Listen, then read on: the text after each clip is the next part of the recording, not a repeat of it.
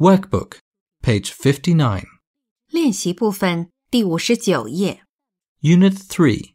In the shop. A. Listen and circle.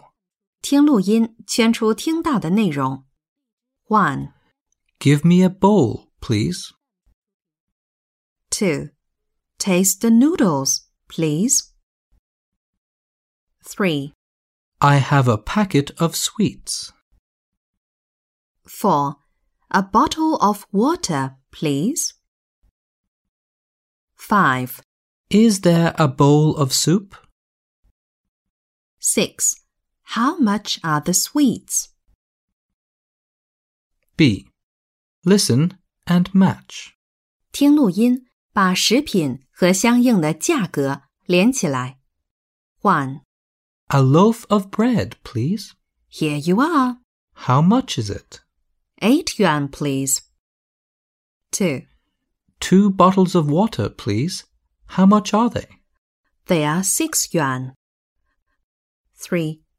How much is a small packet of sweets? It's five yuan. Four. A bowl of noodles, please. How much? Nine yuan. Five. How much are two bars of chocolate? They are sixteen yuan.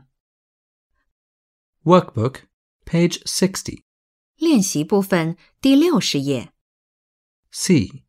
Listen and write. 听录音，填空，完成对话。